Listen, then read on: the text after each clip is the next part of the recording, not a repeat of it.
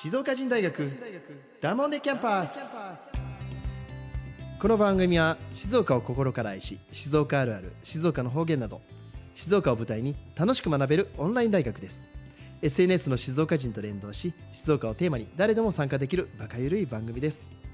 大人になった今だからこそ学生時代に戻ってバカになって楽しいキャンパスライフを送っていきましょう。ダモンデ静岡人大学学長の石川です。静岡人大学ダモンデキャンパス。早くも10回目を迎えました。ありがとうございます。さあこちらですね。前回に引き続きまして、えー、講義テーマは同じでいくんですよ。テーマをご紹介いたします。静岡県外在住の静岡人。ということでですね。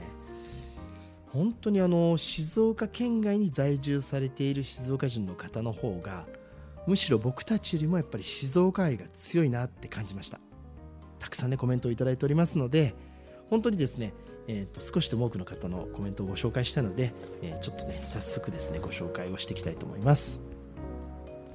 えー、とメールでいただきましたペンネームイルカさんからです。静岡生まれ静岡育ち。十数年間県外から出たことがありませんでしたが主人の転勤で現在韓国在住です。こちらで第2子を産みました。静岡空港とインチョン空港が再開したので今年は一時帰国しようと思います。生桜エビと生しらすが食べたすぎる毎日ということでですねメッセージいただきました。ありがとうございます。イルカさん韓国から。嬉しいですね。ありがとうございます。いや実はね僕もね韓国はすごく縁があって私たち静岡人のスタッフの娘さんがですね韓国人の方と結婚されたんですよ。だから今実は韓国ソウルに住んでいます。イルカさんと同じく。でしかもですねコロナ前僕結構あの韓国に静岡の魅力を発信しようってことであの展示会に出て一時ね静岡人カレーとかをずっとですねあの営業に行ってたんですよ宣伝しに韓国へ。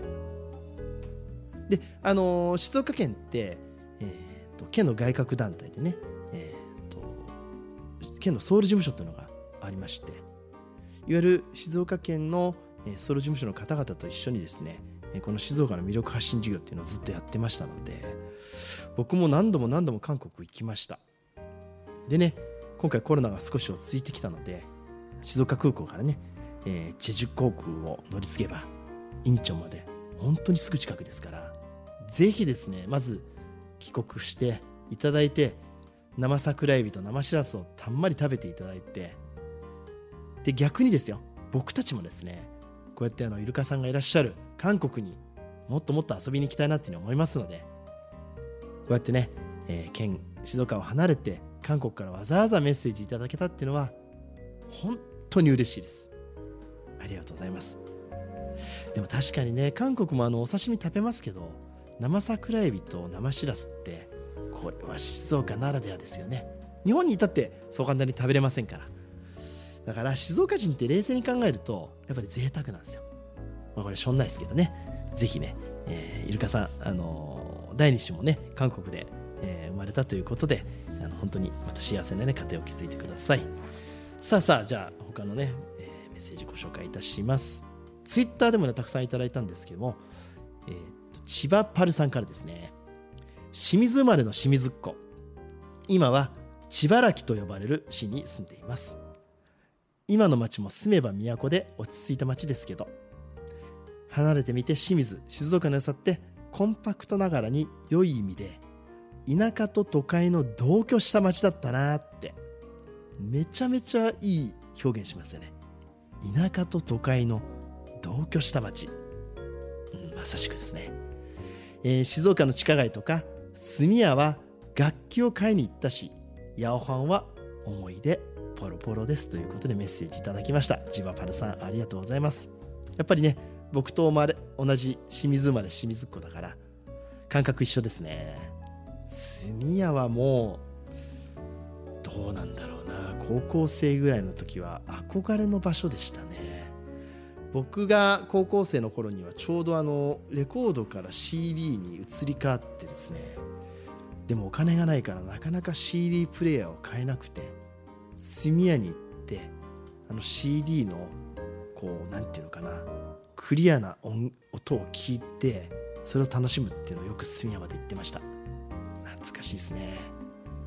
それから八尾藩新清水駅の近くの八尾藩ここもよく行ったな。黄色いチラシでね僕ねここでねなんかあの高校生の頃ビリヤードが流行っててもうよっしゃいいのにバイトしてビリヤードの室内でやるこうなんていうちょっとちっちゃいビリヤードあるじゃないですか。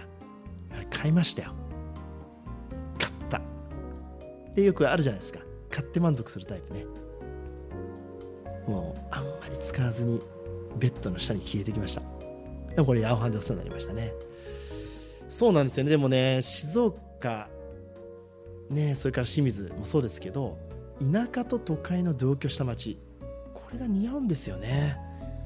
いい表現です。千葉パルさんありがとうございます。さてさてじゃあ続いてですよ。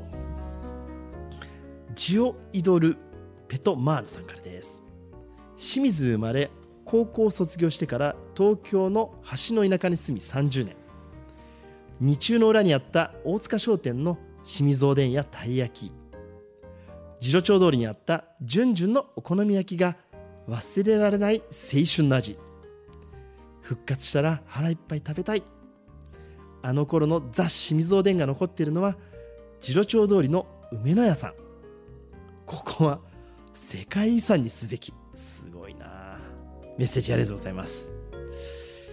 うんなんか境遇が似てる方かな。これねこのキーワードにちょっとどうしても僕も反応したくて紹介しちゃったんですけど、まあ、清水にね次郎町通りというですねエスパルスドリームスプラザの近くにある商店街の通りがあります。ここにね今あったジュンジュンっていうお好み焼き屋さんがあったんですよ。これ高校の帰りによく寄って当時ねもう今からもう30年以上前か。お好み焼きが1枚ね200円ぐらいで。ああだから大体土曜の昼はジュンジュンでお好み焼きを食べてました。バカほんとバカまかった。でさらにねそこにねもうアーケードゲーム機が置いてあるからもうお好み焼き食べながらゲームやるんすよ。まあしょんない高校生でしたね。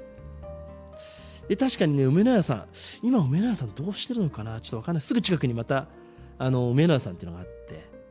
雑誌水おでんだからね。あの本当にこう味噌壺にねおでんをこう突っ込むタイプなんですけど世界遺産にすべきって相当思い入れありますね。でもねこういうのってやっぱり離れたらこからこそあの思い出が多分大切に残っていてきっと僕ら今ね静岡にいるとこの辺を忘れてるんですよね。だからすごく気づかせていただきました、えー、ジオイドルペトマーヌさんね。ありがとうございました。さあさあじゃあまだいきますよ、えー、はるさんからです。焼津市出身の神奈川県民です。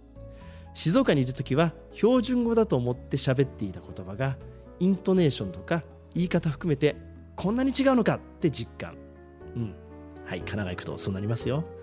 焼津だけだとか言われていまだに家族にバカにされているけど大体演習弁で決着するんですということでコメントいただいてます。演習弁で決着かこれどういうことかな？なんかこう家族の方でも焼津だけだ。焼津出身でしょ？でも焼津って演習弁若干混ざるのかな？僕ね焼津の友達結構多くて焼津も独特なんですよ。例えばですよ。安定根底尊定ってよく言ってる友人がいて最初何言ってるか分かんなかったんですよ。で安定っていうのはあいつとか根底はこいつ尊定はそいつっていうね、まあ、ちょっと申し訳ないですけど、まあ、清水も似たような感じでね港町だから言葉が少しねあの汚いんですけど安定根底尊定って言うんですよね。あとね暑いとかね寒いアンチーとかこうなんかね伸ばすんですよ。焼津の人。これ最近焼津の方使ってるのかな。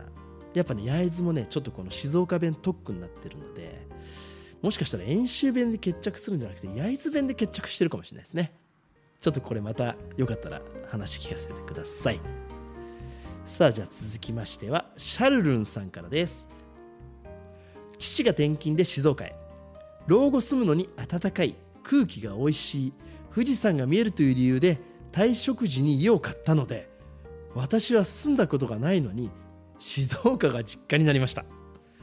今は数ヶ月に一度帰省がてら市内の美容院に通っています。両親と美容師さん以外、えー、両親と美容師さん以外の知人がいないので静岡に定期的に通う東京人ですということでメッセージいただきました。いやー嬉しいですね。嬉しいですね。老後住むのに暖かい空気が美味しい富士山が見えるというこの理由で退職時に家をこの静岡に建てたというんです。いいですね。ありなんですよね。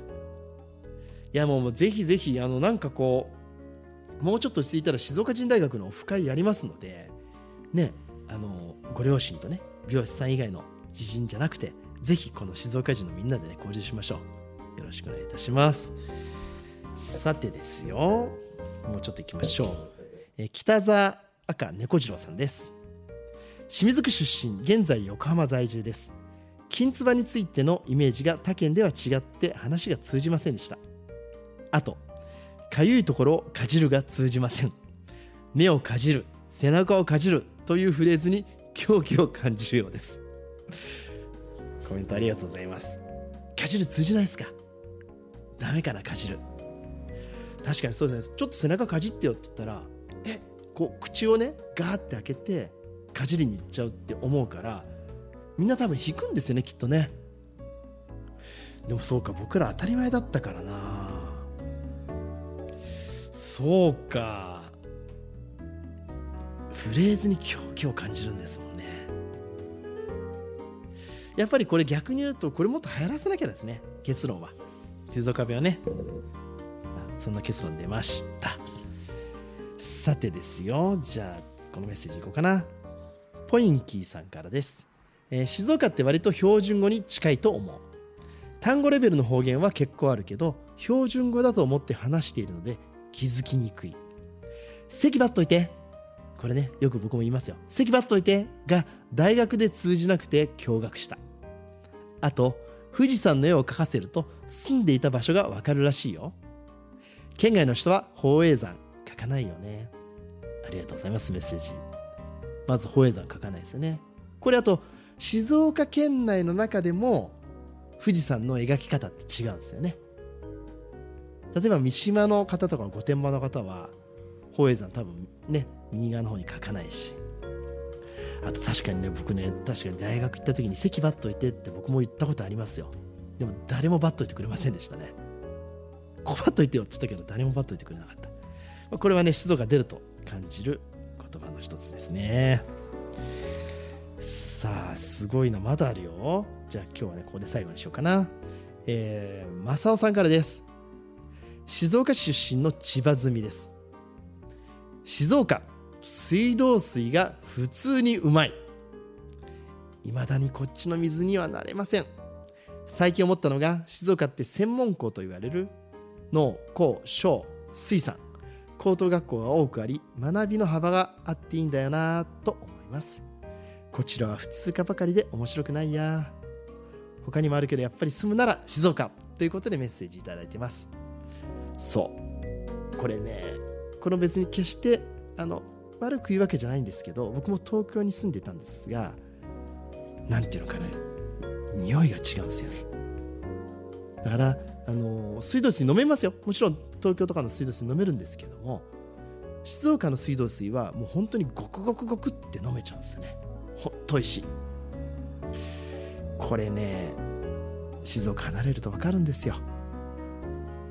だから静岡の皆さん昨年ね台風で断水も経験しましたけどももっともっとこの水のありがたみを感じながら生活していきたいですね。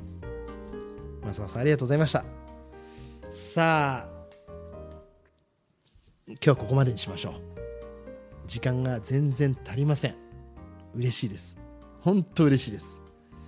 静岡県外在住の静岡人の皆さんの温かいコメントはまだまだもうちっとばかし続けますのでぜひね次回も聞いてください。はいそれではエンディングになります。静岡人大学ダモデキャンパスでは番組宛てのメッセージもお待ちしております。メールの前は info@ 静岡ふんじん .com 件名にはダモンデキャンパスと入れてください。またですね静岡人の Facebook、Twitter、Instagram のインスタグラムへの DM でも結構ですよ。ハッシュタグ静岡人大学をつけて投稿してみてください。静岡人大学ダモンデキャンパスは誰もが楽しめる大人のオンライン大学です。一緒にダモンデキャンパスを彩りましょう。今日もねコメントたくさんありがとうございました。それでは今日の講義はこれでおしまいだもんで。